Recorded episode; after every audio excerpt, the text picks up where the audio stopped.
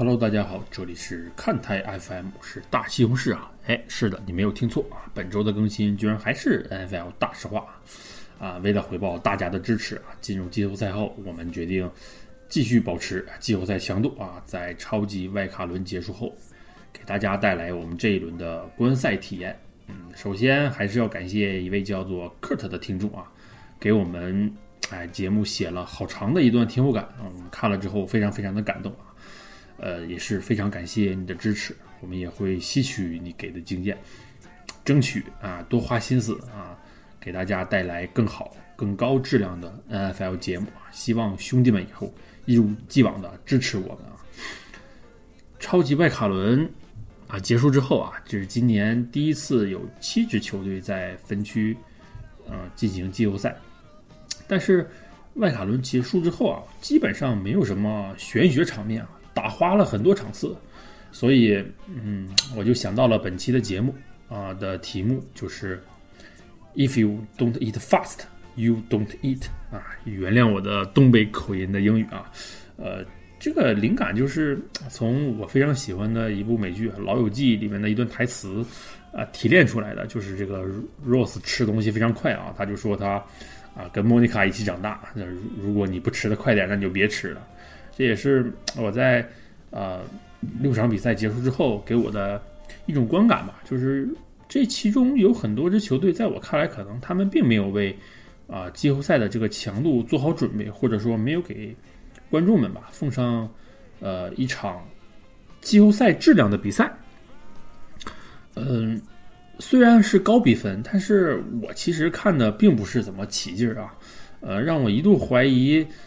这样的外卡轮真的有必要吗？呃，但是没办法，更多的比赛，更多的金钱，对吧？嗯，回到节目中，虽然比赛花了，但我们还是要擦亮眼睛啊，回到比赛，试着提炼出精华啊，从而试着给出我们下一轮的一些观点。呃，我们请出本期的嘉宾啊，我的网友鲍老师。大家好，我是包老师。嘿嘿，这里一上来先更正西总一个问题啊，刚才你说这是第一次有七支球队打超级外卡周，这是不对的，这是连续第二个赛季。上个赛季也是七支球队打外卡周，但是七号种子的表现一样很拉胯。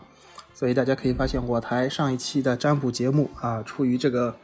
时间长度的考虑，就没有把两支七号种子的比赛给放进来。事实证明，他们没有辜负我们，对吧？呃，钢人和老鹰分别被海盗和分别被酋长和海盗打花，那就也没什么好占卜的，实力过大，对吧？不需要占卜。嗯，但是回到就是相对来说啊，实力可能相对接近的这四场比赛，结果打出来的结果呢，也花了不少，也花了不少啊。那个，我们先回顾一下，先从鲍老师的主队牛仔开始。牛仔对四九人这场比赛之前呢，我们在占卜这一方面啊，占出来的卦象。说牛仔要勤勉勤奋的去做一些准备工作啊。用大姨妈大老师的话来说，四九人这个球队，它作为一支下狗球队，它的比赛策略偏离大部分的 NFL 球队比较多，所以就是你作为一支拥有主场球队的啊分区冠军，面对这样的下狗，你的准备工作如果做的不到位，也是蛮难过的。尤其是牛仔这么一个。哦，我觉得从球队气质到四分卫气质都偏向于乖宝宝或者说三好学生啊，温室里的花朵这样的一个球队。那你碰到这样的怎么说野球权或者说二愣子，那你就会没有做好准备，就吃很大的苦头啊。所以就是牛仔这场比赛呢，啊，可以说是我们赛前说一语成谶，没有说错啊，没有做好准备工作，那就是立于不息之争，可你做不到啊，所以你就只能完犊子。啊，那么我们这期节目呢，肯定把焦点就就送别的球队已经上期聊过了嘛，我们就主要把目光聚焦在还活着的球队。那牛仔的对手四九人呢，这一轮将来到蓝宝客场挑战包装工。从这个对阵来看的，反正呃，看台这边我和西总啊，肯定是不太看好四九人的啊。但是大姨妈老师觉得四九人可能会给包装工带来比较大的麻烦，这个。谁让他不来呢？对吧？那没关系啊，话语权掌控在我和系总手里。那首先来聊一下，就是我个人觉得，就是四九人前景不足以看好的原因，两个点。第一，从进攻端来说，四九人的进攻太过于依赖于个别武器的个人能力和发挥。呃，迪波萨米尔和基特尔当然是联盟中很强劲的一对啊，外接手加近端锋的组合，对吧？啊，打疯了的话，可能表现能够和酋长那边那一对希尔加卡尔西这样的神级外接手加近端锋组合匹配啊。但是我们回想一下，应该是第几周啊？十四周还是哪一周？夜赛，呃，泰坦对阵四九人的比赛。上半场四九人把泰坦零封，然后进攻打得顺风顺水。但是下半场泰坦做了一些极个别的改变。他们首先双人包夹拿掉基塔啊，再就是中间区域不给你。就是大菠萝这么一个无敌的保险选项，同时外侧脚位和后场的安全位啊，有相当程度的对外侧的防跑进行补位，同时把外侧外接手一对一的机会留给你大菠萝，给你去挑战。结果呢？啊，结果下半场我没记错的话，四九人被零封。所以就是大菠萝一旦遇到这样超级武器，被对方用一些极端性的策略给遏制死了的话，啊，就是东边不亮了。那么西边能不能亮起来呢？我觉得这个是就是四九人这赛季打到现在，或者说加洛波罗这几个赛季打下来，给大家的一个最明显的印象就是好像他亮不起来啊。四分卫这个软肋对于四九人来说太明显了，而他们去到的叫包装工的主场，对吧？那么同时从防守的角度上来说，四九人能够摁住牛仔的传球进攻，但是他们遇到的是一个全面加强版牛仔。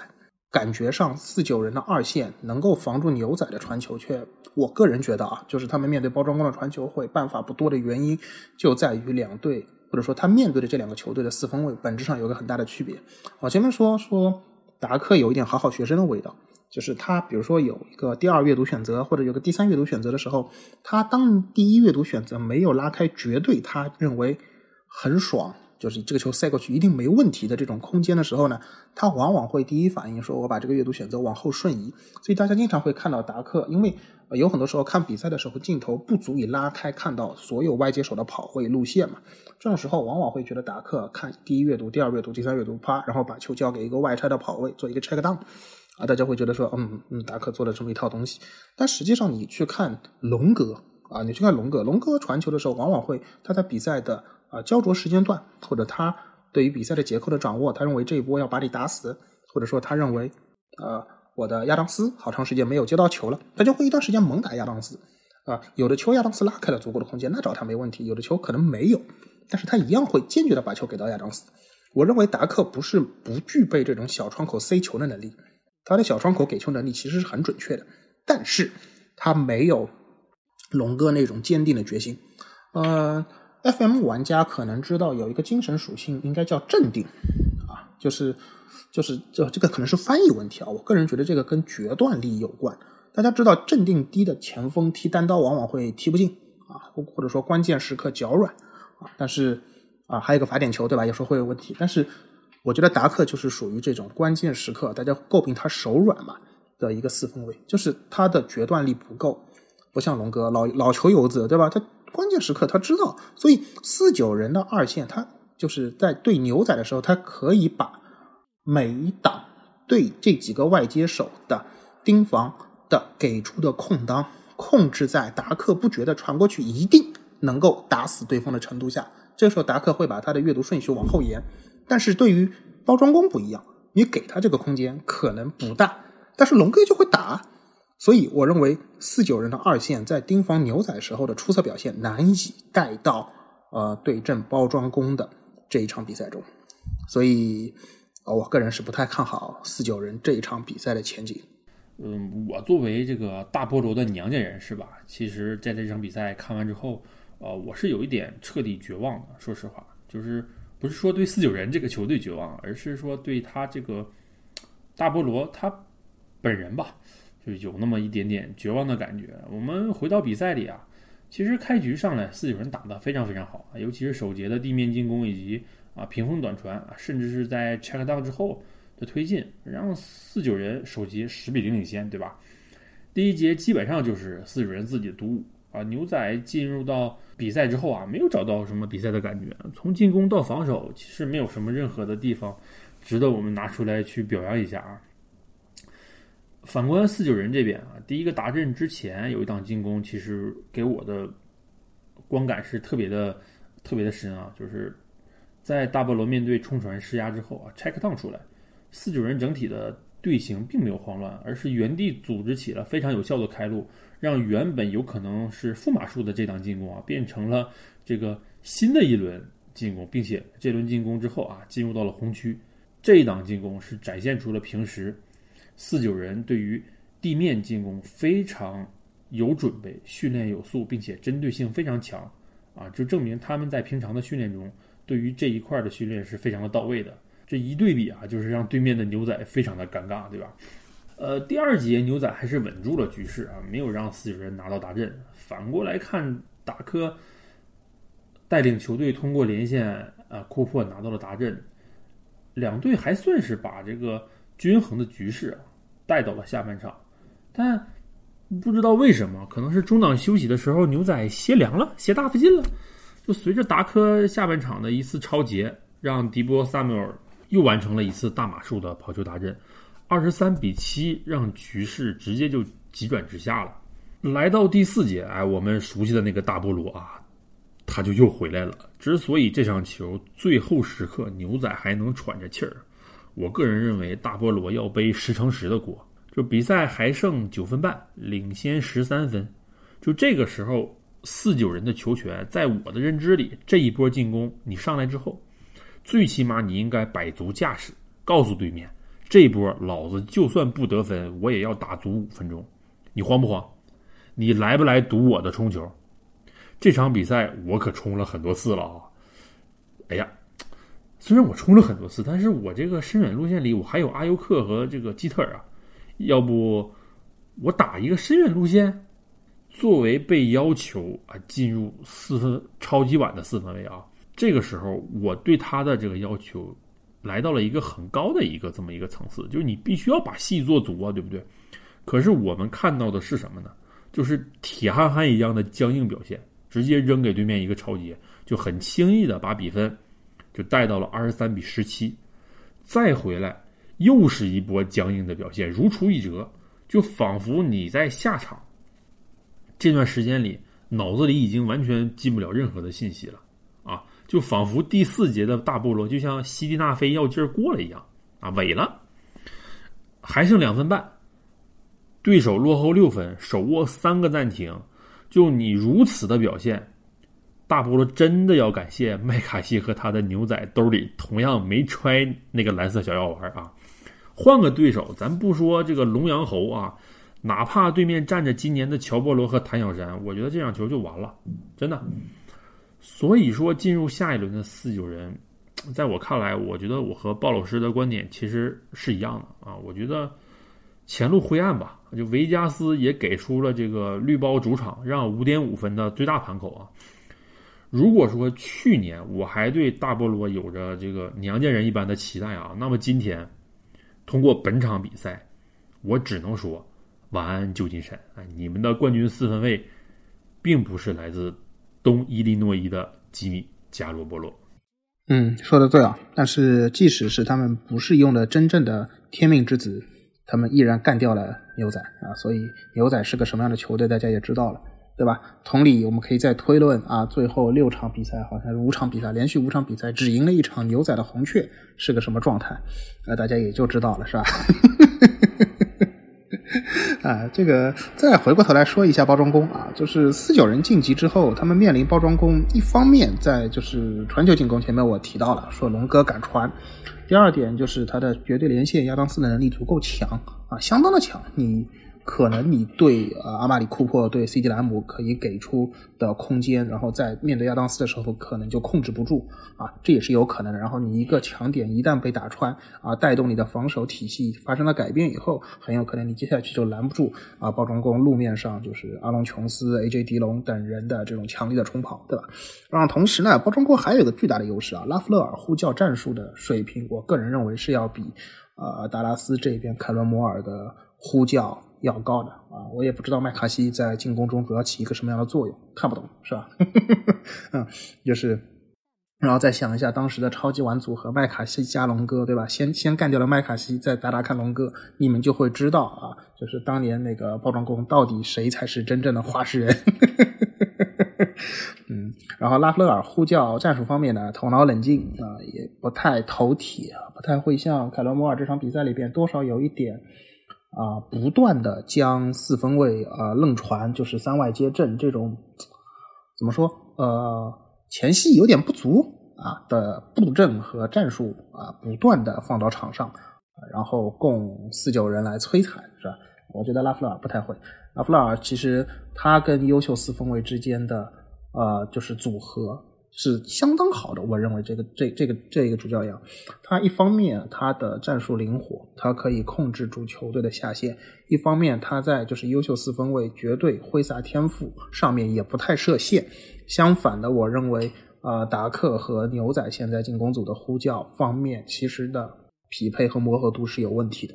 当然，就不不具体再展开说那个牛仔和包装工之间的差距了。这个我觉得大家明眼人都看得出来，对吧？如果说牛仔是一支拿着美械的国军。啊，那包装工呢，就是拿着美械的美军，对吧？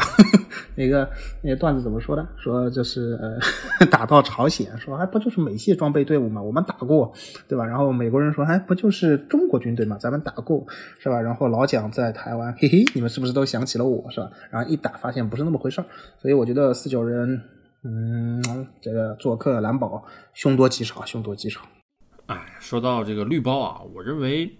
下一轮绿包才登场，所以我们可以等到美联决赛啊，再细说一下绿包。毕竟嘛，主角必须压轴。绿包的对手公羊这一轮可以说是轻取红雀啊，可能跟我们之前上一轮节目里预测的会有一些些出入吧。尤其是啊，我个人对于红雀的有很大的期许啊。但是本轮比赛让我觉得，呃，K K。对于 NFL 的真正理解，可能是从现在才开始。公羊这场比赛完全就是打爆了红雀啊！红雀作为一支季后赛球队，你不应该，至少不能吧？这个前四档进攻啊，直接三阵出局啊！在对手已经拿到一百多码的时候，你的四分卫还拿了负十码，对你没听错，负十码。啊，就像我上一期节目说的那样，就是你一整个赛季常规赛打完之后，其实对手对于你本赛季的战略、常规赛表现出来的这个战术的倾向，以及球员的特点，包括本赛季你的进攻习惯，都会有非常全面的数据分析。所所以说，如果你的准备只到这儿啊，只够这个十七场的储备。那么你进入季后赛之后，所反映出来场面的这个表现，就会是本场比赛红雀所表现出来那样，就是你完全被对手打爆啊！你所有的这个战术都被对手一一破解。就我们赛前在说公羊可能会有什么弱点的时候，我们都会说季后赛之后公羊的这个二线人员伤病的问题啊，他们还。签了这个已经退役两年的这个球队功勋瓦德尔啊，怎么说呢？大家都知道公羊的二线是明显的弱点，但是对于红雀来说，这公羊的这个二线的弱点就仿佛女王的胖子。这个红雀骑士，你可能只配亲吻女王的高跟鞋啊，你想碰到胖子那是不可能的啊，看都不给你看。就像我们上一期节目的题目那样啊，福需要自己求，所以说。啊，红雀的失利啊，就不是说你在网上恶搞这个 P 图穆雷就能够解决的，对吧？嗯，公羊这边我的想法是，呃，唐纳德，啊，这个有可能在下下一轮啊，是直接踩碎这个坦帕公爵的胸甲。这个，但是坦帕公爵可不是这个红雀骑士啊，对吧？这个坦帕公爵的长手，这个没准就能拽掉女王的胖子啊，所以说。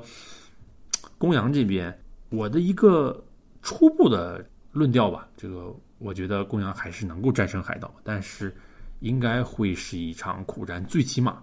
公羊海盗的比赛质量肯定是要比这一场公羊跟红雀的这个比赛质量要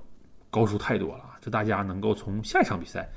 呃，才真正的去感受一下什么叫做啊季后赛啊。西总最后这句话说的好啊，让公羊感受一下下一轮才是真正的季后赛啊。红雀确实是这比赛观感太糟糕了。我们想一下，我们上一轮在就是说红雀的季后赛之旅的时候提到过红雀的。那一爻是指的什么？如果有印象的，或者说要复习过上一期节目的同听众啊，应该会知道，我们是说匪其鹏无咎，就是说吊死那个南巫来求雨，对吧？然后上一期我跟就是西总认为这个南巫可能指的是公羊阵中的麦克维，现在发现不是啊，同志们是谁啊？是红雀自己的金斯伯里啊。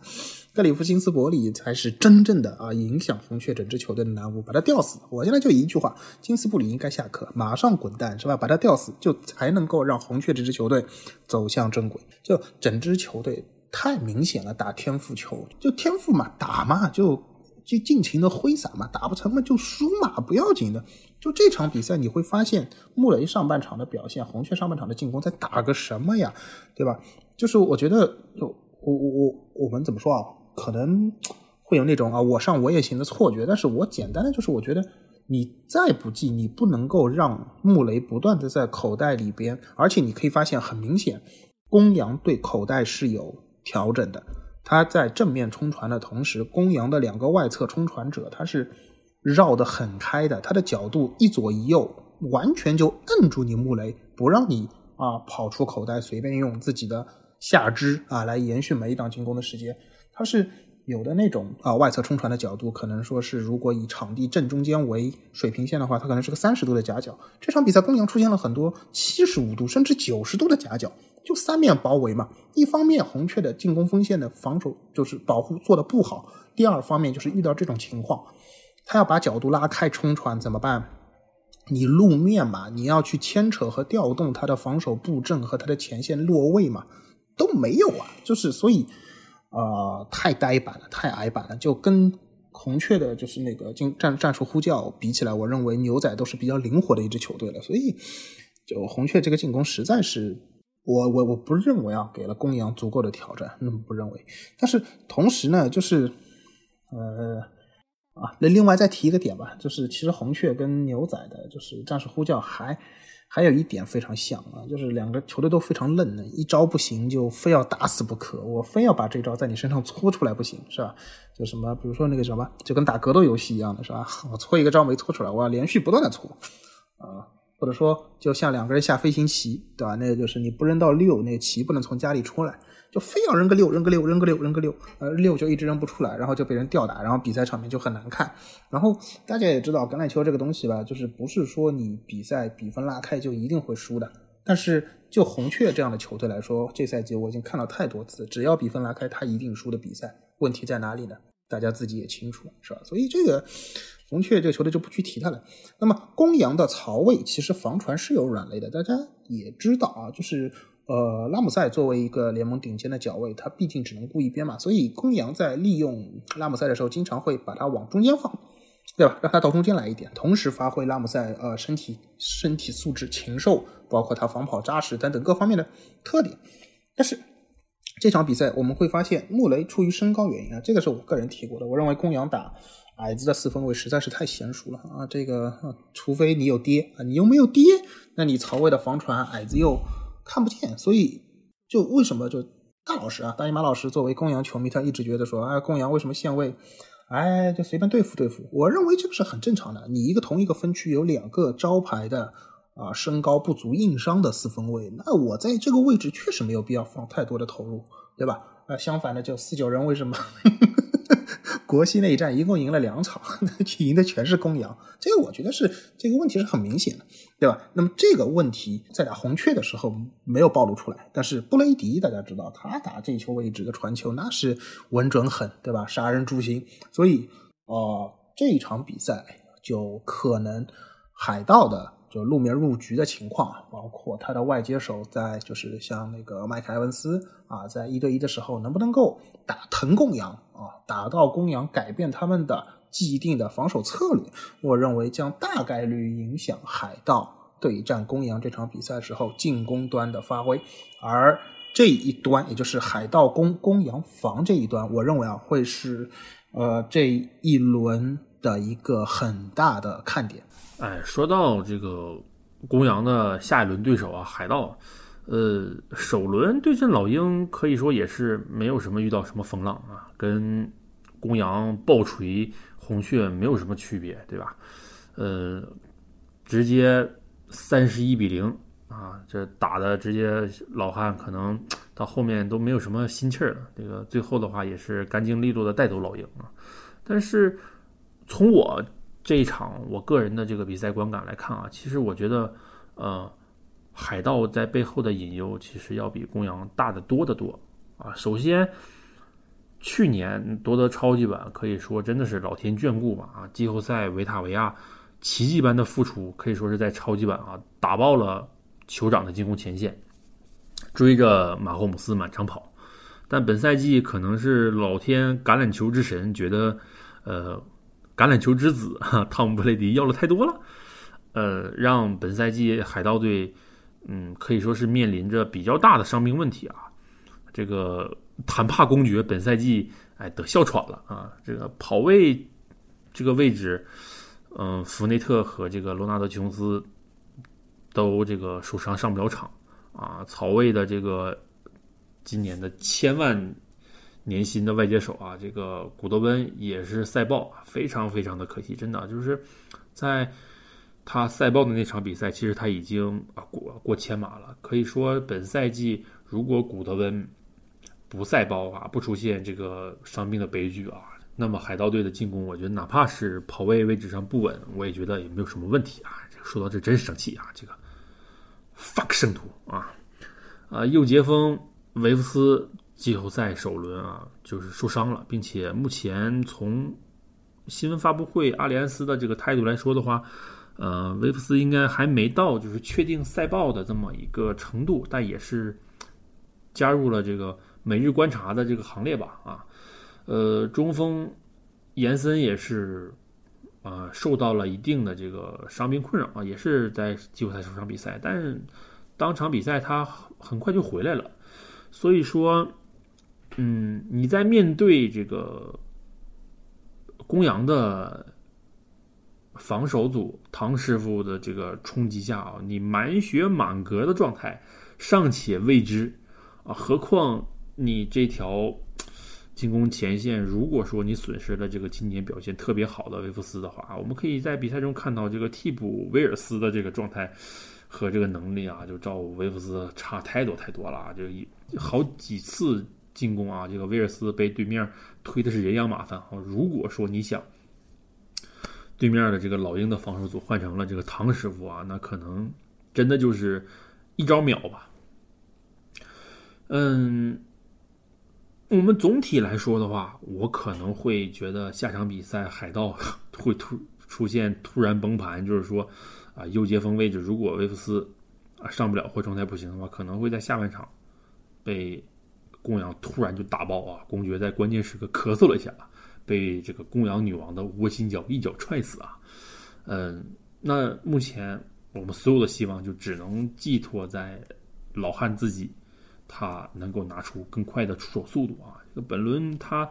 呃，平均二点一三秒的这个出手速度已经是啊最快的了啊！我们只能希望啊，老汉带领着我们的这个坦帕公爵啊，能够手更快，拽掉女王的胖子啊！说到这海盗防公羊这边，就是需要吸取上一场公羊过关的一个很关键的因素，就是。啊，红雀的进攻对不上公羊，对吧？呃，所以就是我前面说嘛，反复的说，海盗进攻，公羊防守这一段对这场比赛的影响是非常大的。因为你如果让海盗就是进攻对不上公羊，然后让公羊在场地上肆无忌惮的赖起来，赖时间，同时时间吃吃够了以后，又给斯塔福德打假跑真传积累足够的前戏，那大家也从这赛季的表现看出来了，斯塔福德打保姆球真的是天下无敌，对吧？所以。呃海盗进攻一定要打出。从防守上来说呢，海盗的路面防跑呢是很强的，但是呃总体上来说，观感上也好，嗯还是评分上也好，都更接近一支堵中路堵得非常扎实的防跑强队。但是面对呃区域外侧掩护冲跑以后开出来的路，其实海盗的表现怎样，我心里是没有底的。所以一旦你的出档就是防守做不好，让公羊能够比较轻松的啊有一个不错的路面码数入局的话，呃，斯塔福德的威力还是很强的，还是很强的。同时，大家会发现最近这几场比赛，OBJ 的状态很好了，对不对啊？就此消彼长之下，这边。啊，OBJ 状态很好，库珀卡普依然稳定，范杰弗森是不是给你来一些啊高光表现？那边呢，则是豪华的外接组不断的接遇到伤病。呃，这场比赛我始终是有点担心海盗的进攻对不上，然后防守的话应该不会让光阳打的太肆无忌惮，但是很有可能就像系统前面提到的，关键的一脚卧薪脚啊，就可能就会把海盗给踹死。呃，怎么说呢？希望海盗做好准备吧，就大家也不太希望，呃，就是一场万众瞩目的焦点比赛，结果啊，由于哪一方面就实在进攻，比如说实在太拿不出来，结果这场比赛就会又打花，那就对我们球迷来说很不友好了，对吧？嗯，海盗这边的话，我还是怎么说呢？今年我觉得还不到这个跟 TB 说再见的时候啊，这我还是真心的希望。啊，老汉可以再来一年啊！这个虽然他今年已经比其他季后赛国联球队的这个主教练已经都老了啊，但我觉得我我内心的感觉，可能老汉还会再来一年吧。毕竟，呃，现在海盗队的配置给老汉真的是太好太好了，对吧？这个埃文斯已经俨然成为这个老汉手里的这个兰迪莫斯二点零啊，这个只好不坏，并且，嗯。埃文斯的无论从脾气性格来说，要比兰迪莫斯还要更好啊！真的，就是你看，嗯，当这个捣蛋鬼 AB 在场边闹事的时候，全队只有这个老好人埃文斯啊上去这个劝阻拦了他一下。所以我觉得你有这么好的这个助手是吧？再冲击一下这个不可能，是不是将不可能变成可能啊？这个自己独自。坐上这个历史第一人的宝座，对吧？把自己的这个老父亲啊，小鸡叔踹下去，是吧？嗯，说到小鸡叔，哎，小鸡叔的这个爱国者啊，我们也是聊透了、聊腻了、聊烂了啊！我真的是作为主队球迷吧，就是不太想 回顾这场比赛，真的这个有点 PTSD 了。我们可以把比赛的这个主要盘点环节啊，交给我们鲍老师啊，我多说一句吧。我自己可能会有一个脑洞啊，这但是这个脑洞首先在我们内部讨论的时候就已经被鲍老师跟大老师嗤之以鼻啊，但我还是要说出来，也算是给大家啊留个念想，或者说是哎留个茶余饭后的谈资吧。就是说我会首先我自己会有期待啊，就是说当下赛季麦克丹尼尔斯啊离开爱国者之后啊，我觉得我们的老朋友啊，这个 N F L 的老朋友。啊，鲍勃啊，比尔奥布莱恩啊，从阿拉巴马的这个 HC 啊，不对啊，哎，从阿拉巴马的 OC 这个岗位上，啊，哎下来回到爱国者啊，把这个目前爱国者的这个教练组能够稳一稳、压一压啊，并且把这个球队的这个风气，我觉得也往之前的正轨上带一带啊。虽然在季后赛的这个。结束之后啊，这个小吉叔对于自己的教练组并没有太多的这个微词吧，但我们从赛场表现上都可以看得到啊，本场比赛防守组在这个小小吉他儿子和这个他的爱徒啊帕特里夏两个人的带领下啊，可以说是一无是处。嗯，这样的一种球队表现吧，我觉得。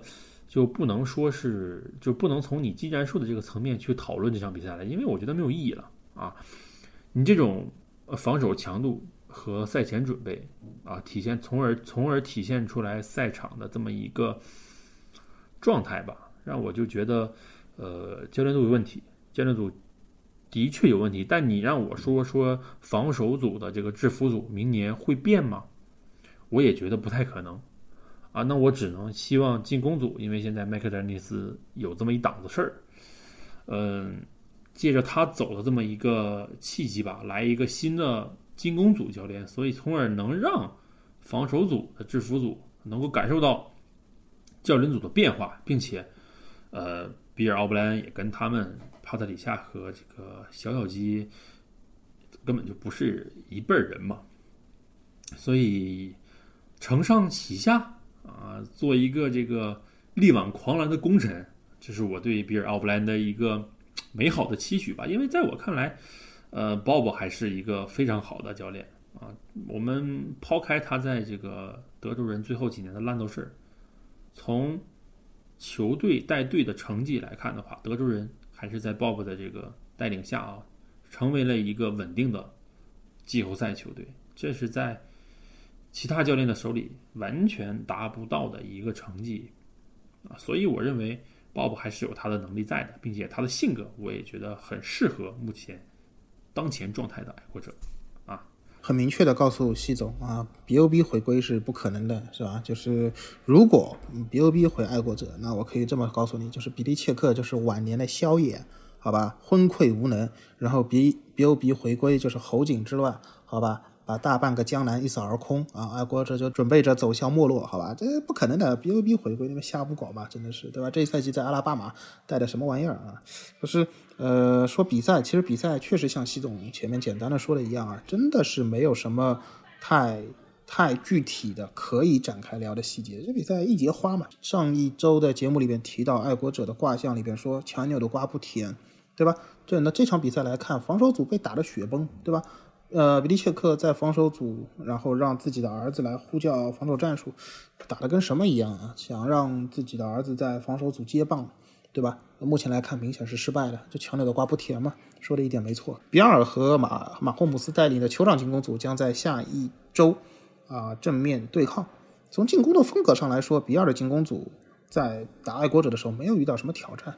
对吧？而酋长在打钢人的时候呢，其实也没有打自己最常用的那种啊深远距离不断的长时间的，就是那个迅速的攻击酋长啊钢人的后场，他不是这样的，他用了大量的短打啊，大量的持球后推进，大量的就是像普林格啊这么一些球员的表现，呃，总体上来说啊，酋长打钢人没有使出全力，然后就把钢人揍的，就是说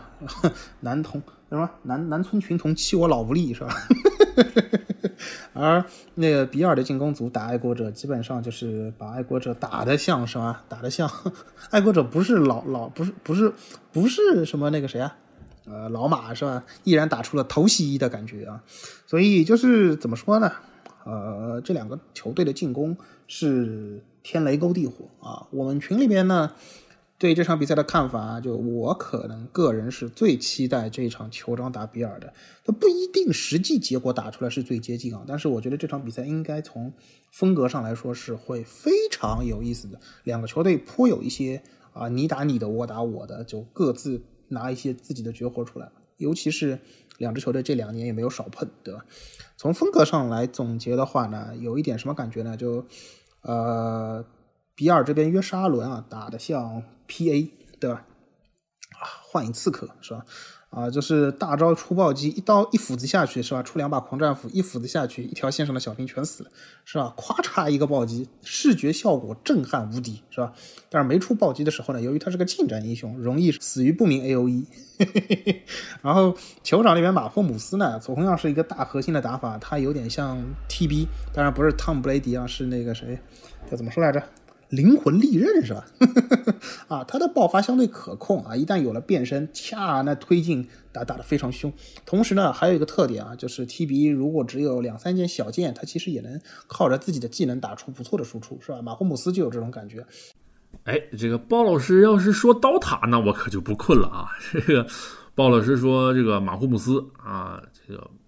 像 T B 啊，在我看来，这个比喻没有问题，完全没有问题啊。但可能其中啊会会会有中间的一些细节吧，比如我觉得 T B 的这个变身啊这个技能时间是不是太长了一点，是吧？我觉得这个变身的 C D 中间这个期间恰好就像我心中啊我眼里今年的酋长的防守组啊，所以下一轮比赛首先我抛出来我的观点，我认为比尔会打花酋长啊，这个观点是在我们群里内部私下讨论的时候。大老师啊，大姨妈大老师，他觉得啊不会。首先，毕竟酋长是他的主队嘛，是不是？呃，并且他觉得酋长啊，虽然常规赛防守组有瑕疵，但是进入季后赛之后，大老师觉得啊，防守组的这个调整啊和能力是能够让他们在季后赛啊有一个不同的表现，不一样的表现吧。但说实话，我对今年酋长的担心和隐忧的话，恰恰就在于防守组的调整能力上啊。呃，不说其他比赛吧，我觉得在赛季末端，对于跟猛虎的那场比赛啊，就是先赢后输啊，被猛虎翻盘的那场比赛，我觉得是非常好的一次体现吧，就是完全暴露了酋长在二线非常的弱，不只是球员的能力问题，我觉得防守组二线今年的训练质量有问题啊，从对猛虎那场比赛。他们犯的几个错啊，让我觉得这赛季，嗯，酋长的这个防守组可能会犯以前老酋长的那个毛病嘛，就是战术素养和这个纪律性不严啊，大家都想打这个集锦球啊，都想去奔着超节，或者说是呃防守的时候最大的毛病就是看人防球。只能这个选一项啊，就要不就跟着人跑了，然后不看球去哪儿了；要不就是我紧盯着球，然后人跑没了，我都不知道。所以我觉得比尔会认真的研究啊猛虎的那场逆转的比赛，并且比尔目前的这个进攻体系来说的话，比猛虎最起码是在一个档次啊。从四分卫的运动能力。约什·阿伦肯定是要比乔·波罗要更更好，所以说他的这个冲球的威胁，然后包括深远路线上的这个迪克斯，对吧？肯定迪克斯今年的状态，嗯，跟这个贾马尔·蔡斯来说，我觉得季后赛的上的表现都不错。所以在深远路线上，如果说比尔针对于酋长的这个二线防守纪律性不强的这么一个特点，去跑一些交叉的战术，然后。直接打穿的话，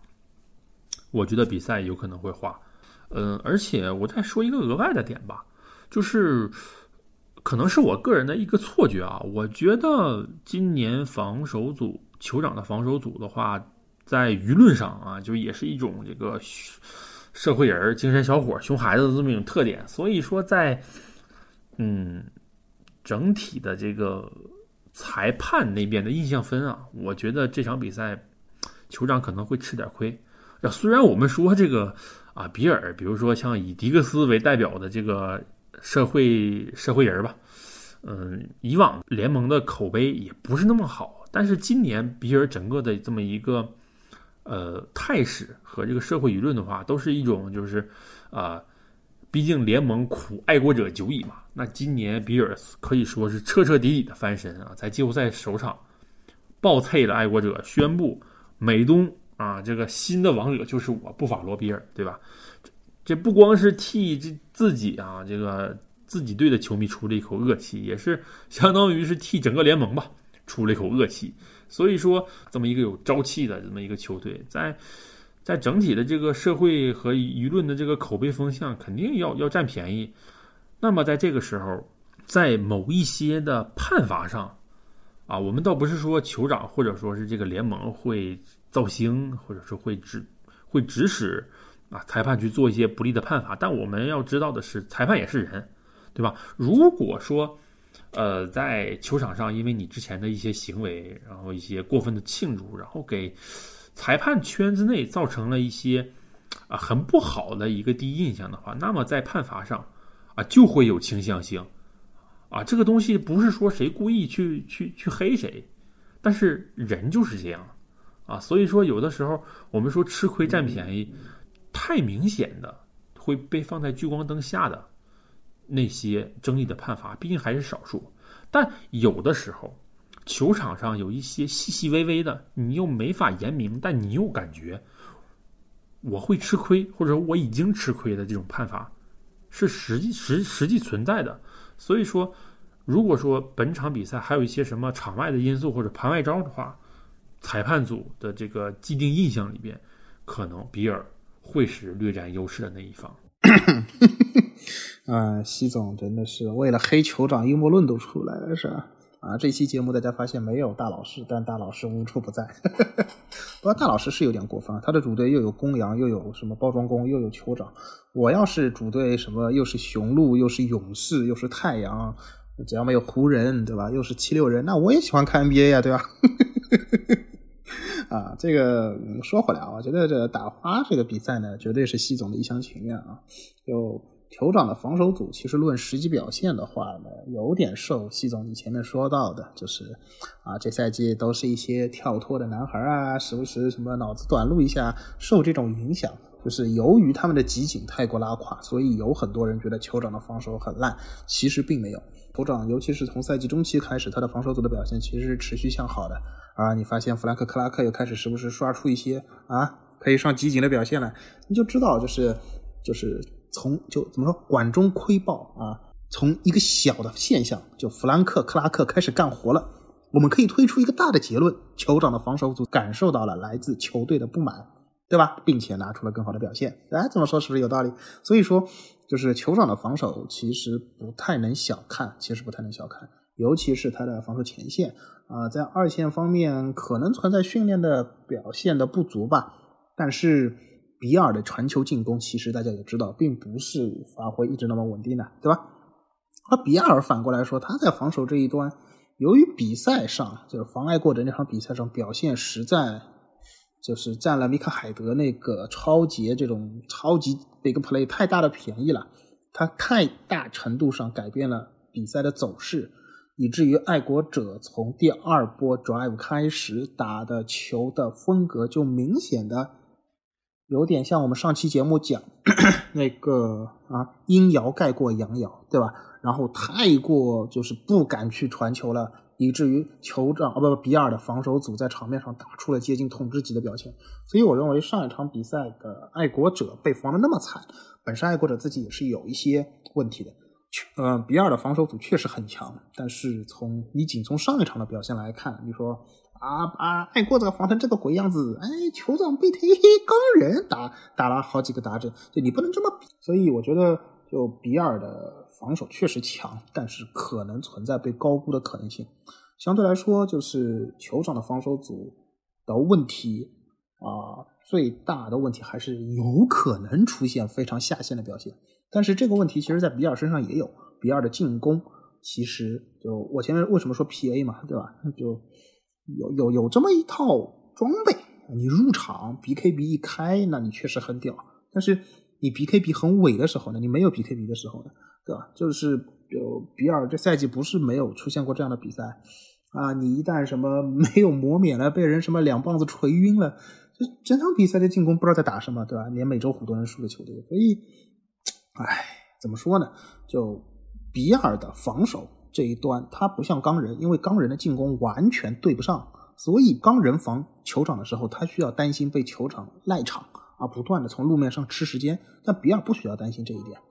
所以比尔的呃二线防守本来也是他的就是立家成名之本，对吧？你继续做好这一端，你逼着酋长去整活，酋长整活就是会是会出把戏的，对吧？是会出现就是酋长出把戏这种事情的，所以你比尔一定要守住深渊。同时呢，酋长则要关心自己的二线脚位的对位效果。呃，其实打钢人的时候表现是不错的，对吧？钢人那几个天赋跳跳哥，什么啾啾啊，什么克莱普啊，这几个，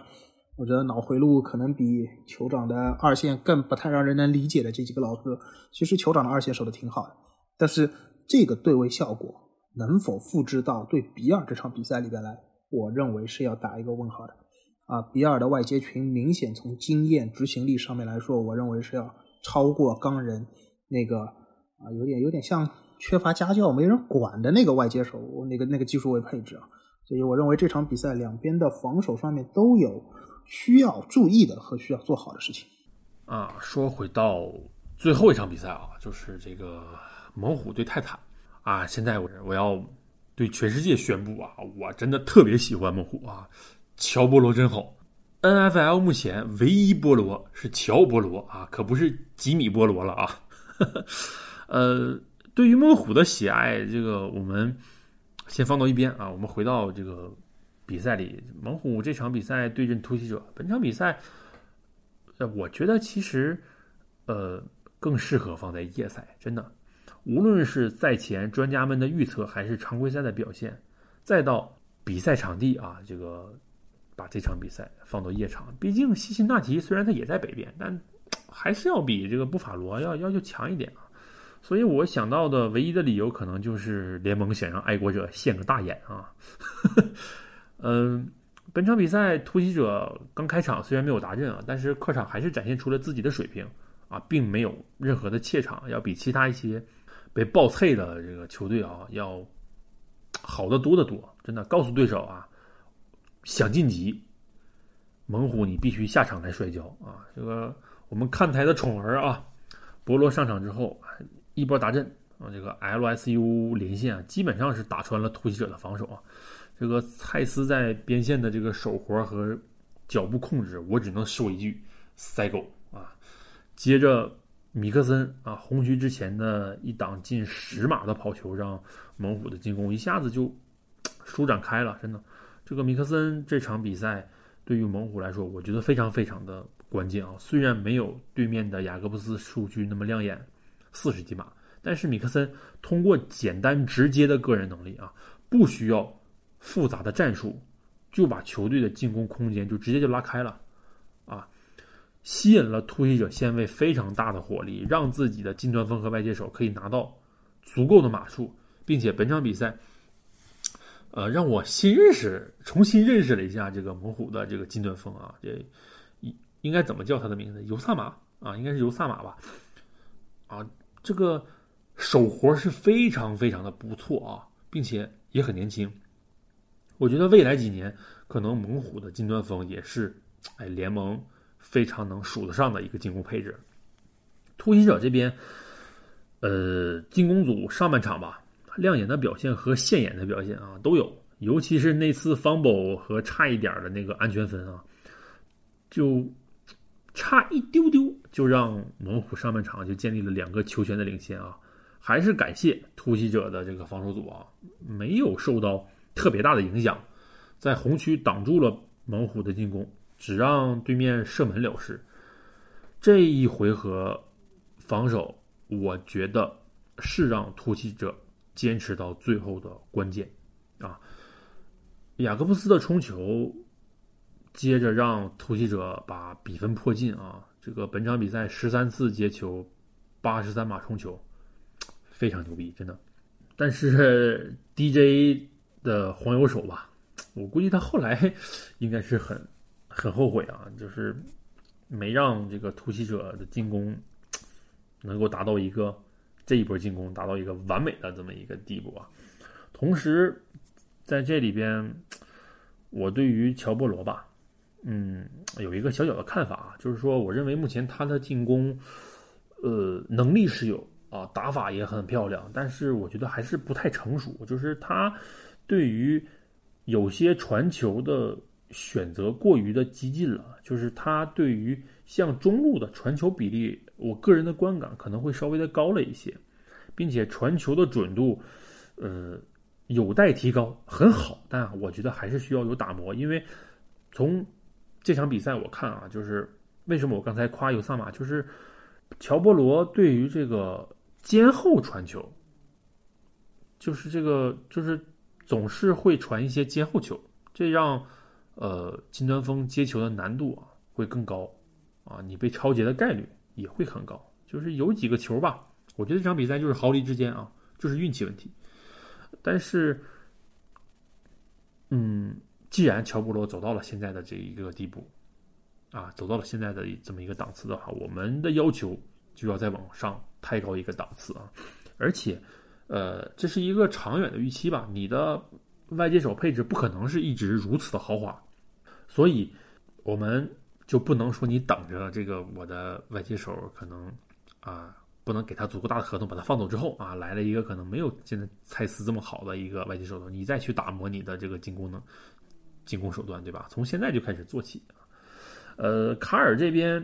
啊，把比赛拖到最后的关键时刻，我觉得肯定是少不了他的功劳啊，并且不只是这场比赛，就是整个赛季的后半段，从这个啊，我们我们口中的星宿老仙啊，这个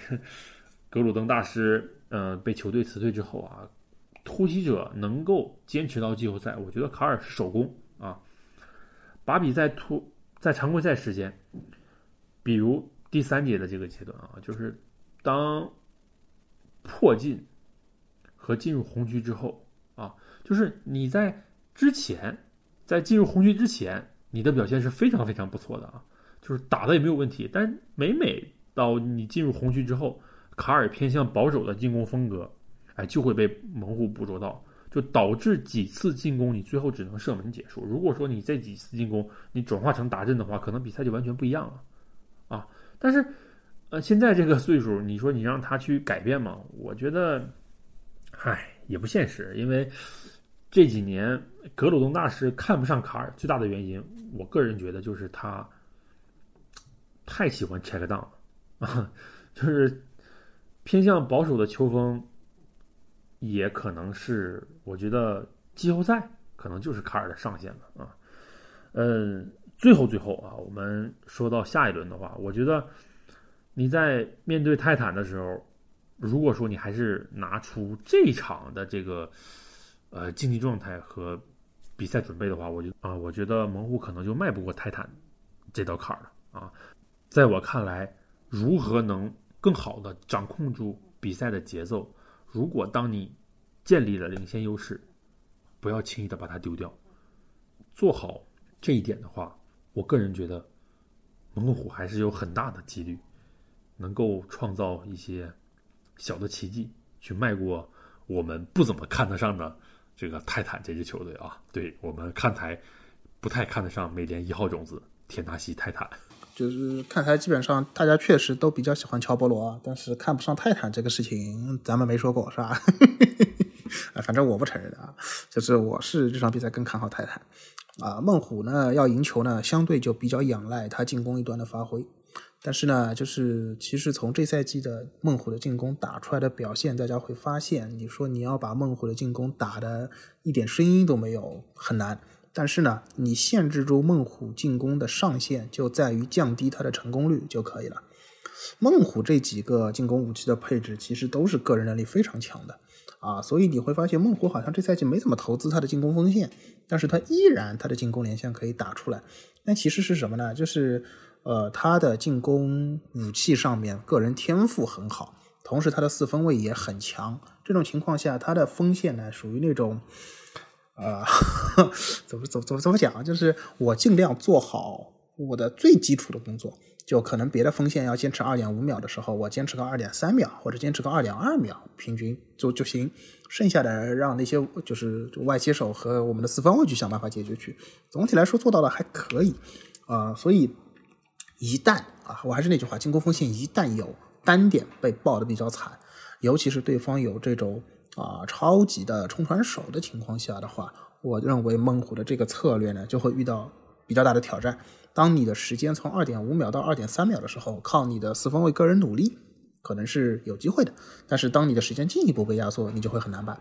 而且，其实我就前面说了嘛，不需要把猛虎的进攻摁到完全没有办法，但是你只要不断的降低它的成功率，出现就像西总你刚才讲到的那种，啊，关键时刻上来三振。呃，我又可以接着拿球继续打，那这种情况下，就猛虎就很难办，会对吧？而且同时，泰坦在进攻方面呢，人称小公羊，对吧？人家说进攻路面入局，那就泰坦最擅长这个了。泰大亨利大帝要回来，当然我不是很看好亨利大帝本身的竞技水平啊，但是泰坦最后几轮其实路面就靠那些啊东拉西凑的跑位，其实还是打出不错的东西的。啊，在这种情况下，一旦可以给坦内希尔进行一定的减负，那进攻端就是泰坦打疼孟虎的，就这个可能性应该还是很高的，对吧？所以从从视觉效果上来说，很有可能这场比赛泰坦进攻孟虎防守的时候呢，会集中在啊泰坦的路面效果怎么样？但其实内在逻辑就是，只要你路面能打出来，那么坦内希尔就可以得到有效的减负。而坦尼希尔一旦那个压力控制在他可以承担的范围以内，他个人的表现是非常优秀的。啊，孟虎的防守呢又相对侧重冲传，所以泰坦的路面如果打不开，就有可能会有哑火的可能性，对吧？比如我们今天提到的，就是之前泰坦打四九人那场上半场被零封的比赛，就有这种问题。而在防守侧呢，泰坦呢需要根据孟虎现场的状态啊，就是对于那个状态爆炸的，可能是 Jamal Chase，也可能不是啊。总总之有可能是博伊德，这就讲不清楚，对吧？或者是希金斯，就但是谁状态爆炸，那你就坚决要把爆状态爆炸的那个点拿掉，因为一旦就是猛虎这几个天赋外接，谁的状态这场比赛特别爆炸，那他是可以给他的进攻锋线的保护减压的。所以你的防守资源要该倾斜的时候坚决倾斜，啊，就防猛虎的进攻呢，有点像你去对位雄鹿，就你如果没有办法有效的限制它最爆炸的那个点，那你怎么打都打不过，对吧？你一旦没有拿字母哥拿拿字母哥一点办法没有，那你就会完全的打不过。所以就防守资源该倾斜的时候要倾斜啊。如果做好这几点的话呢，我认为泰坦过猛虎这一关是没有什么大问题的。对不起，胡里奥琼斯，对不起，谭小山，你们很好，是我变了啊。LSU 的小美眉们实在是太美了，太嫩了啊！而且我觉得联盟啊，不只是我，联盟也需要啊猛虎这样有朝气、有能力的球队啊，新鲜的血血液去充当联盟新的封面，对吧？让 NFL 的封面不再是老几位、老三样，对不对？这个乔波罗加上这个贾马尔蔡斯的组合，是不是目前联盟最需要的这么一股？旋风，比起田纳西泰坦，联盟更需要辛辛那提猛虎啊进入到美联决赛，让收视效果、场面的好看的程度啊再上一个档次，对吧？所以我们支持猛虎。西总不愧是看台主播里最有赌性的啊，赌赌赌瘾上来了以后，不管不管我就要猛虎是吧？那是不理性，哎，看球要理性。好，那么最后的时间啊，就是由于这一周打完了，下一周有几场比赛确实真的很不好说，所以鲍老师一次性八卦齐出，好吧，帮大家把最后这八支球队的季后赛走向的卦象全部都啊捋一遍，我们来看一下啊，易经告诉我们什么球队最后能够问鼎这赛季的超级碗，好吧？首先我们来看一下当红炸子鸡的酋长和比尔，酋长是易卦，易。利有攸往，利涉大川。第五爻有福会心，勿问原籍，有福会我德。啊，就是说你要对大家好一点啊，你这个人只要对别人好一点，然后呢，大家都心向往之，你都不用问卦，你就会有好结果。这个地方就有一点坑啊，有个梗啊，酋长对我们大本同志痛下死手啊，往实力打啊，我们把大本同志打的手都抖了。啊，对老同志不积德偷袭是吧？下死手，所以这个地方是不是没有对别人更温柔一点呢？而比尔这边是什么卦呢？中孚卦，屯鱼及利涉大川，地震有意思了，对吧？酋长很明显是比尔的大川吧？那比尔也是酋长的大川吧？哎，俩人都测出来的卦，利射大川，有利于度过大困难。比尔的第五爻九五说的是。啊如果你诚心诚意的对待帮你的人，你也会得到多助。所以，如果约沙伦啊能够得到他的进攻前线和他的外接手们的全力支撑，他有助于他度过酋长这一关。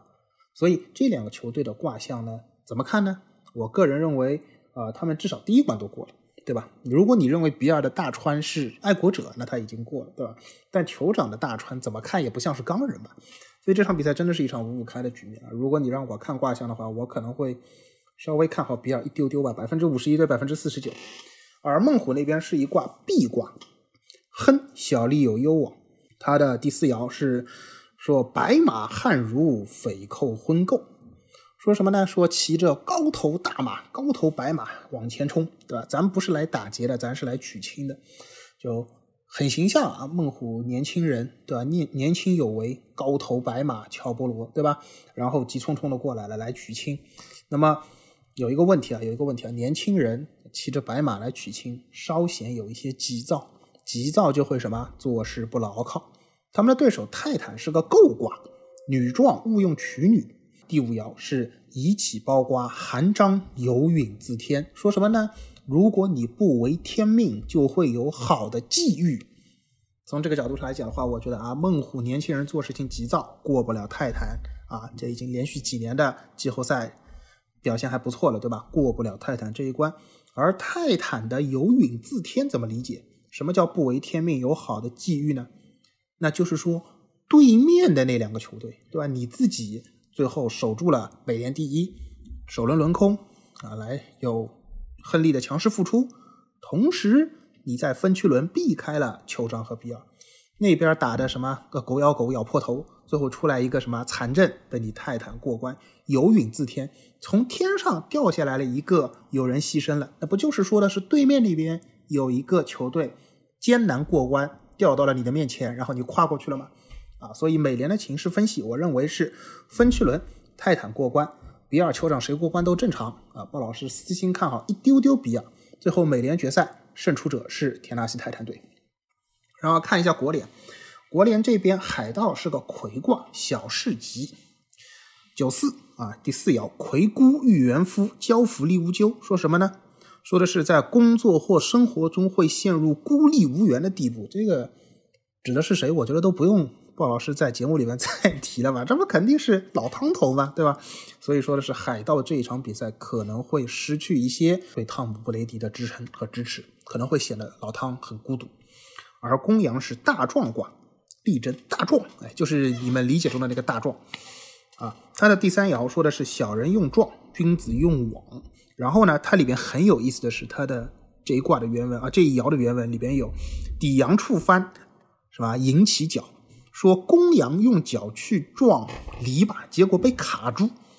哎，这个就太有意思了。我们在说公羊，结果真的出现了公羊，是吧？所以你们再说周易不能用来啊解释橄榄球。我是不信的，啊，这一爻呢是说公羊处于盛壮之时，过于自负，不能自制，这样有可能会为自己招来麻烦。遇到障碍呢，不懂得运用智慧，而什么一味蛮干，就会把你精疲力尽、耗干，没有任何收获。所以从这个局面上来看的话呢，公羊应该可以过孤立无援的海盗，但是很有可能在国联决赛一味的蛮干。啊，最后输给他的对手。那么他的国联决赛的对手是谁呢？先看四九人，四九人是个劫卦，哼苦节不可贞。第二爻为什么？为什么 我们终于出现了？这我们的易经占卜里面居然有个球队只有第二爻，是四九人。四九人分区内战六场比赛，一共赢了两场，赢了谁啊？赢了两场公羊。啊，第二爻不出门庭凶啊，我们很少沾到凶，对吧？所以四九人没了呀，但是有人说，哎，为什么四九人第一场赢了牛仔？他说的是不出门庭凶，对吧？就是你如果不离开旧金山那是凶，你去了达拉斯那不就把达拉斯干掉了吗？但是他们能不能跑赢桌子呢？答案是不能。为什么？我们来看一下包装工的卦，包装工是个鼎卦，大吉大利亨通，鼎什么鼎？问鼎天下的鼎。好，它的第五爻鼎黄耳金炫力争啊，沾到这一爻，事业会非常顺利。所以结果很明显了啊！鲍老师在这边可以说，国联的走势是包装工主场赢四九人，然后海盗输给公羊，最后在国联决赛中，包装工胜公羊进入超级碗。而沾得了顶卦，那就说明什么？阿隆罗杰斯将在本赛季的洛杉矶举起他个人的第二座超级碗奖杯，and 超级碗 MVP 奖杯。好吧，这就是已经告诉我们了这一赛季。NFL 季后赛的全部的走向，我的观点呢和鲍老师的卦象，我觉得是很吻合的啊。但我个人的这个激情啊，我个人的倾向，让我选择支持海盗啊，海盗总冠军。这么早就喊出这个口号，我觉得是不是有点败人品啊？这个我跟鲍老师的常规时间结束之后啊，可能大家是不是有一点意犹未尽的感觉呢？哎，没有关系啊，我们本期节目还有一个安安可环节啊，我们请出我们的神秘嘉宾啊，大姨妈大老师。噔噔噔噔，看台亨利大姨妈啊，看台的大帝，尝试在赛季的关键时刻复苏。大家好，我是久未露面的大姨妈，然后我的这个整个。呃，休战的这个时间窗口，感觉泰坦队的这个王牌跑位大迪亨利其实也差不太多，而且呢，这个复出的时间呢，挑的应该是和大帝应该是刚刚好。那正好就是在之前那两个崽子录的这个节目里边，留给我的应该说最强的一支球队就是泰坦，也是现在应该是大姨妈战队唯一还活着的球队。确实也很久没聊这个 NFL 了，呃，然后也希望就是在呃有些呃话题上面能够提供一个不同的一个呃视角。另外一个重要的原因，就是因为在那个群里面聊球的时候，我其实提到过，我觉得今年的这个整个常规赛赛季结束之后，让我感到这个国联和美联乃至最后的超级碗是很有可能出现那个大姨妈德比的，因为呢，就是可能有不少听友应该知道，就是呃，我一直称呼呃洛杉矶公羊为我羊，然后呢，我也是这个马霍姆斯的铁杆支持者。在今年的这个赛季进行过程中呢，我一直很看高这个呃鲁安包装工，我称他们为对我们码头工人有力量。那这几支球队从目前的这个外卡轮结束进入分区轮的这个态势来看的话，都呃相对来说是几支比较强势的球队。那在这些球队里面，其实我个人会觉得今年的这个赛季。最终的一个结果对其中的一支球队来说可能是特别有意义的，那这支球队就是洛杉矶公羊。一方面是因为搬了新家不久的这个洛杉矶公羊，他们在他们豪华的这个新体育场打完了今年的整个常规赛季，并且呢，今年的超级碗将在公羊的主场 Sophie 去打这个超级碗。另一方面呢，就是这个赛季整个的进程。对于商麦克维来说，他可能在职业生涯里面，呃，自打执教公羊以来，第一次迎来一个就是非常有天赋、非常有能力的四分卫，也就是马修斯塔福德。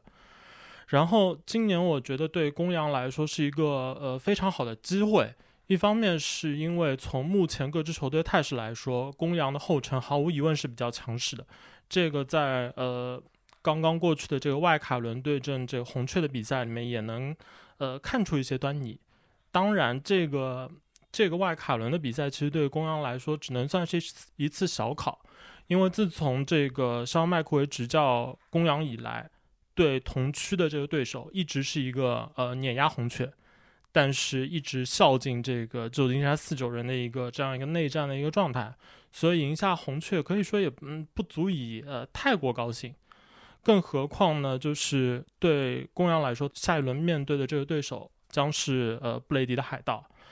那在这组对决里边，大家可能都会觉得啊，海盗这个进攻锋线受伤病很多，然后呃，在常规赛的收尾阶段，随着那个 Chris Godwin 的这个受伤，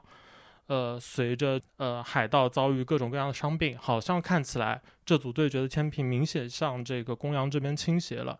但是实际上，我觉得这场比赛对公羊来说还是一个嗯要小心的坎。其实原因主要是一方面，呃，汤普雷迪其实不是一个特别依赖口袋保护的这些就是进攻锋线的能力的一个四分卫，他的呃识别防守意图、识别突袭的能力非常非常强，他对在口袋中腾挪和快速出手的这样一个判断。是史上最佳。那这样的一个状态的话，我相信可能即使海盗派出的这个进攻锋线有一一到两个位置可能是替补球员，但是如果他们在平时的这个训练中的嗯磨合的这个程度相对来说较好的话，那可能不一定会造成太大的影响。那这个中间唯一的变数是，呃，洛杉矶公羊的这个防守前线在内侧有阿隆·唐纳德。之前公羊面对爱国者的那届超级碗，其实当时，呃，唐纳德想必对那个比赛会非常遗憾，因为他当时其实是受伤病的困扰，无法全力出战。这个某种程度上也造成了那个那个超级碗公羊的可以说是巨大的一个弱势，巨大的一个劣势，整个比赛态势上。那这个对呃唐纳德来说，他可能会把这样一场比赛视作对布雷迪的一个复仇的一个机会。另外一方面，公羊可能需要小心的一个地方是，公羊其实整个赛季从他们的人员配置，其实我在之前的节目里应该有聊过，就是因为公羊他们的主教练和他们的总经理，整个制服组团队是坚信他们的这个齐达内帕文政策。就是我把大额的这个工资甩给队中他们看中的这些明星球员，作为整整个球队的一个核心，然后在其他的拼图方面尽量抠抠缩缩的省钱省资源，呃，低轮次的淘宝。这样一个策略，其实公羊已经呃坚持了蛮久了。但是在目前的这样一个状态下，公羊的这防守组在面对布雷迪时是一个非常明显的就前强而后弱，特别是考虑到就是嗯，目前的这只坦帕湾海盗，可能他们在进攻端会呃主打大量的这个前区的套路，近端锋会扮演非常重要的角色。那想来就是公羊可能会坚持这个赛季一直以来的一个策略，把他们的这个王牌角位拉姆塞放在更多的列阵在槽位，而不会去呃让他去海盗目前留下的最强的这个接球武器麦克文斯。那这个时候，公羊现在的二线包括这个退休返聘人员，呃 w a d d l e 包括这个赛季表现嗯不算特别好的达拉威廉姆斯。那他们都会经受呃比较大的考验，当然这个中间有一个变数，可能是呃公羊的两个主力安全卫持有俊和这个乔丹富勒，如果他们两个在对决中能够回归的话，那可能胜利的天平会更明显的倾向于公羊一边。对公羊来说，这场比赛我个人认为可以是一个一场就是声明式的比赛，如果能够干掉海盗。并且，特别是如果球队的这个进攻组，呃，马修斯塔福德和这个赛季呃表现相当高光的库普卡普被布朗放弃的，而捡来的这个 OBJ 小贝，他们的主力进攻锋四个比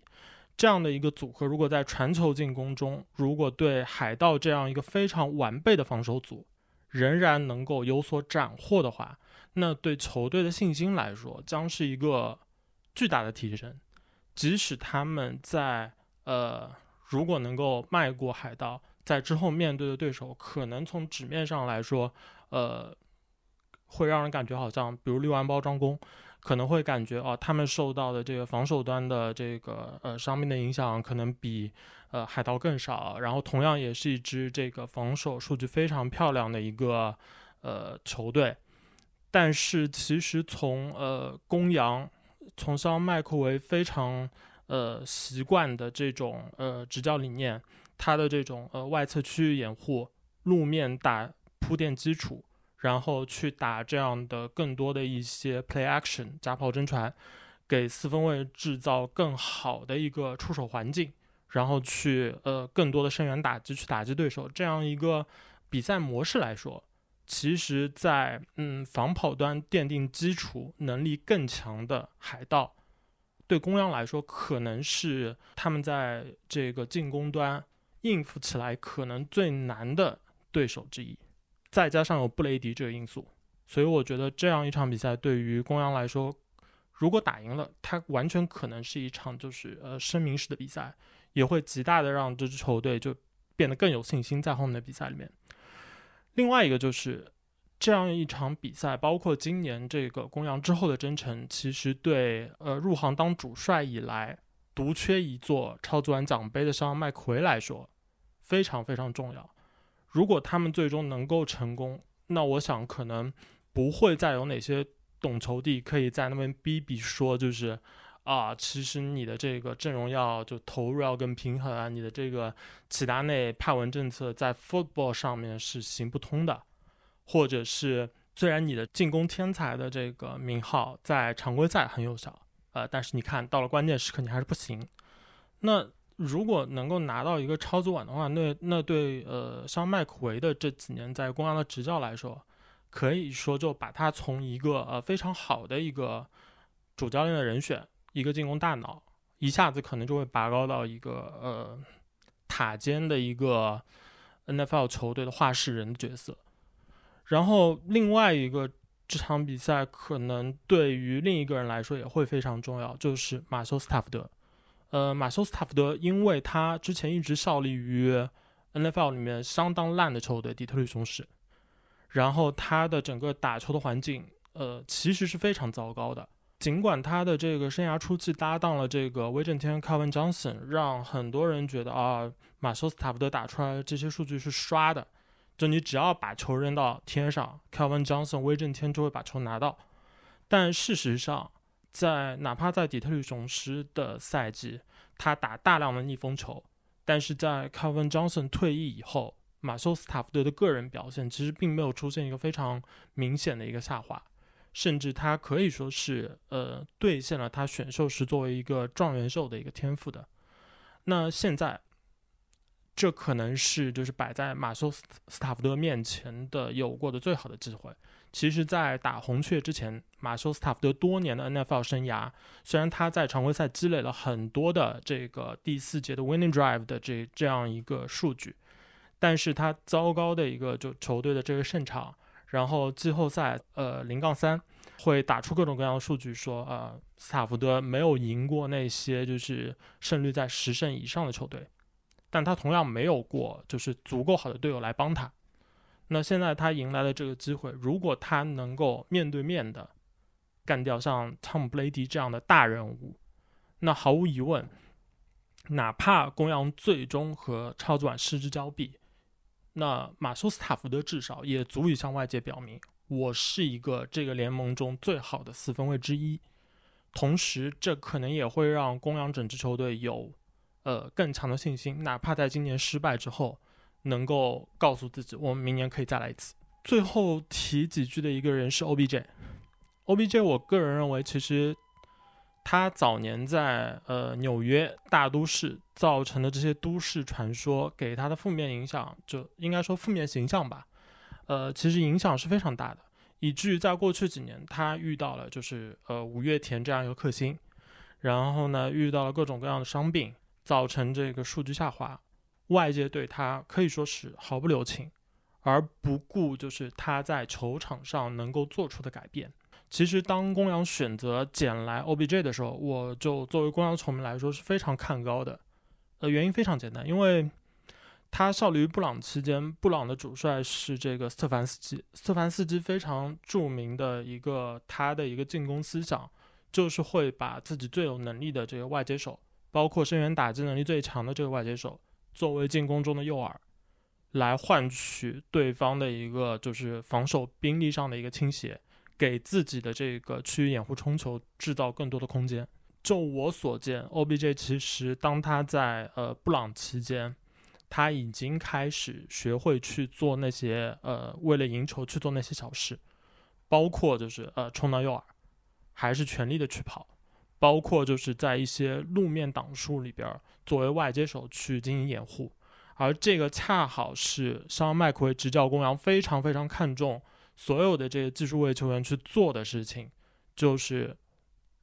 当战术需要你，你就要给出一个呃强有力的掩护，来帮助整个球队的进攻。目前就呃库普卡普。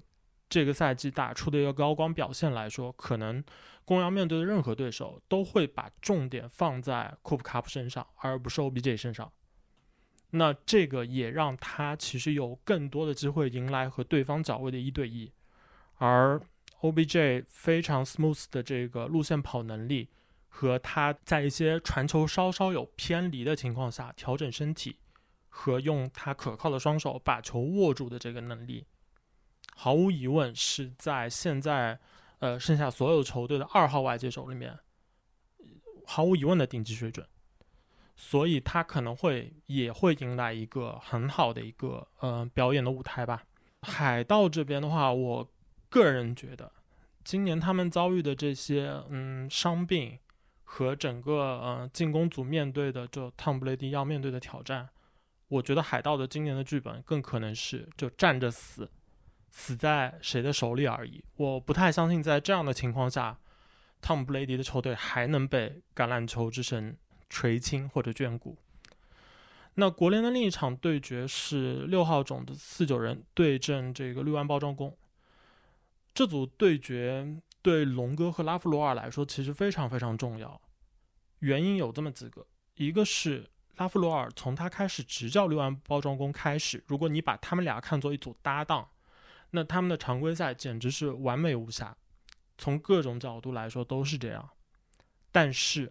他们在季后赛就取得的成功非常非常有限。不管你认为在单场的这个吹法里，呃，单场比赛里面造成胜负的这个偶然性因素有哪些，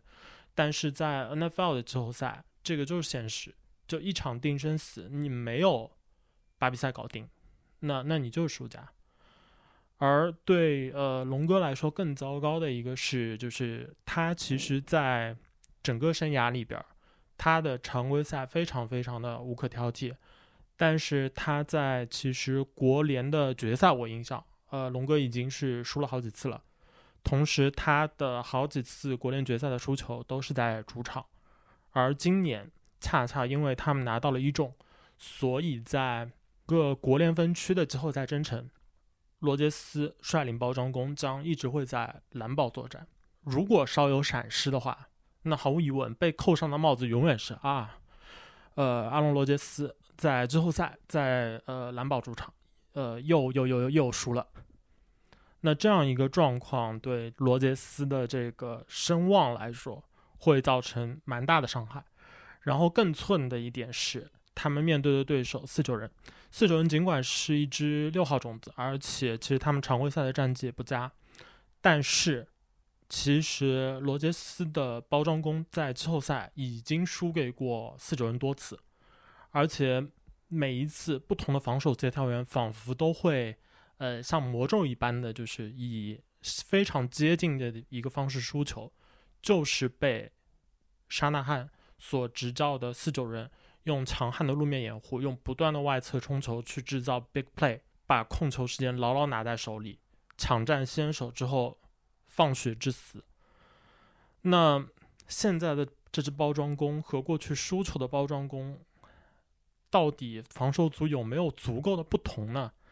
这一点可能会，我还是会觉得要打上一个小小的问号的。因为他们这个赛季其实整个嗯包装工，我个人还是会认为他们在呃防守线上的这个防跑能力还是集中在内侧，包装工的这个外侧的脚位相对来说尺寸偏小，他们没有一个像呃 Sherman 像这个呃拉姆塞这样的一个就是情报能力完全超出了脚位范畴的这样一个特殊的球员，那这个时候。本赛季在呃绿湾包装工打出生涯年的线位坎贝尔，将起到呃我个人认为可能会是决定性的因素。如果他的判断出现一些闪失的话，那包装工将不得不面对一个可能会是一个旧的剧本，在路面的这个攻防环节完全失势，然后呢进一步的。因为这样的失势，造成四九人可以更从容的激活，呃，波罗，让加洛波罗成为那个就在比赛中展现啊，你觉得他打的也还不错的，并且能够呃在假跑真传中制造足够杀伤力的这样一个沉稳的四分卫。对绿包来说，可能我觉得虽然龙哥和亚当斯这条连线从常规赛来看非常无敌，但是如果把胜利只是寄托在就是。进攻组拿下足够多的分数的话，那对绿包来说，虽然是一号种子对六号种子，但是翻车的这个风险还是明明白白在那里的。同时，呃，绿湾包装工的防守协调员佩廷，其实他在这个赛季更多的是执行了在当下的联盟风潮里面防传非常有效的一个大量的这个呃 cover two 的防守，就双高位的安全位留在后场。包括一些呃 cover four 的一个区域的一个盯防策略，相对来说，他们在用安全位就是提上盒子进行防跑的这样一个方式并不太多的常规赛，其实绿湾包装工的防跑本身就没有那么好看。那在现在的这个时间点，当面对四九人的时候。其实，在开赛之前，我觉得就会有一个非常显著的问题需要他给出回答，就是你是选择相信自己的方式，还是选择 OK？我知道我的对手的进攻非常有特点，所以我要去为了对手的进攻而去调整我的比赛方式。那就我个人的判断来说，我觉得可能后一种更好。嗯。国联的两组对决说完之后，呃，我觉得美联这边的情况比较简单，因为就我看到的这几支球队的状态来说，你可以说，呃，这几支球队，呃，一号种子泰坦会迎来就是，呃，田纳西的大姨妈亨利的这个回归，外接手胡里奥琼斯和迪布朗也应该都可以出战。那这个时候你会感觉好像啊，泰坦他们在休赛期做的这些 big move，终究到对这个赛季最重要的时刻，好像人都已经回来了。那他们的状态应该不错。那孟虎、比尔和酋长这三支球队在过去的这个赛季的收官，包括呃外卡的周的比赛里面，都展现出了一个共同的特质，就他们的进攻好像是能够打出非常强的这个爆发性的。那从这个角度来说，可以说这几支球队感觉好像嗯状态都还不错。但在我看起来，这四支球队里边，嗯，酋长应该还是会占据一个比较大的优势。一方面，就酋长对比尔的这场呢，普遍可能会被预计，就双方的这个进攻都很强。然后约什阿伦之前在面对爱国者的比赛里边，也打出了非常高光的一个单场表现。但是在我看起来，可能比尔对酋长构成的威胁不会太大。原因在于，嗯，酋长在下半赛季调整了整个防守的态势，主要是克里琼克里斯琼斯回到了内侧的截锋位置。然后外侧是那个人形支票弗兰克克拉克和这个从呃钢人捡来的老兵梅尔文英格拉姆，那这样一个前线的搭配，加上呃酋长其实相对孱弱的这个线位层的嗯球员个体的一个进步吧，然后再加上上半赛季表现非常糟糕的一个索伦森的淡出这个安全位的一个轮换。或者说，至少他不会出现在一些就是呃，cover one 独一个安全位就独守这个后场中间区域来进行协防的这样一个防守策略里边，不再由他来扮演这个角色的之后，那酋长的整个从前到后，从施压到这个二线的这个防传，其实都有明显的一个进步，而且酋长的这个防守前线在对比尔的这样一组对决里面。应该说是能够占到一定的这个上风的，同时，嗯，我个人认为，迪格斯和这个比斯利、阿曼努尔、桑德斯他们这几个外接手的类型，并不是酋长的外侧脚卫沃德、Fenton 他们所惧怕的那种，就是以力降实惠的这样的一个类型，所以我对就酋长的防守这一端，对呃。斯帕纳洛能够想到一些办法去限制比尔的火力，会更有信心一点。比尔的防守的这一端，我会觉得酋长随着赛季的深入，其实他们重金引援的进攻锋线，起码在这个路面掩护的这个能力上，特别是图尼，嗯，逐步的应该说磨合到位之后，还是能够展现呃足够的实力。那这个对于马霍姆斯的比赛来说就会变得容易很多。从外卡伦的比赛来看，其实酋长打了非常多的快速出手来应对匹兹堡钢人的这个前线施压。那比尔本身相对来说，他们的防守态势是更接近于那种呃弯而不折的类型，他们的前线施压并不是很强。呃，但是比尔的线位和这个安全位在判断上。选位上，在阅读进攻方向上，都相对来说做的是不错的，但是在失去了这个头号角卫怀特之后，呃，比尔需要面对的一个困境是，呃，对阵酋长，他们可能必须要无时无无刻的去注意包夹这个泰瑞克希尔，嗯，在这样一个状况下，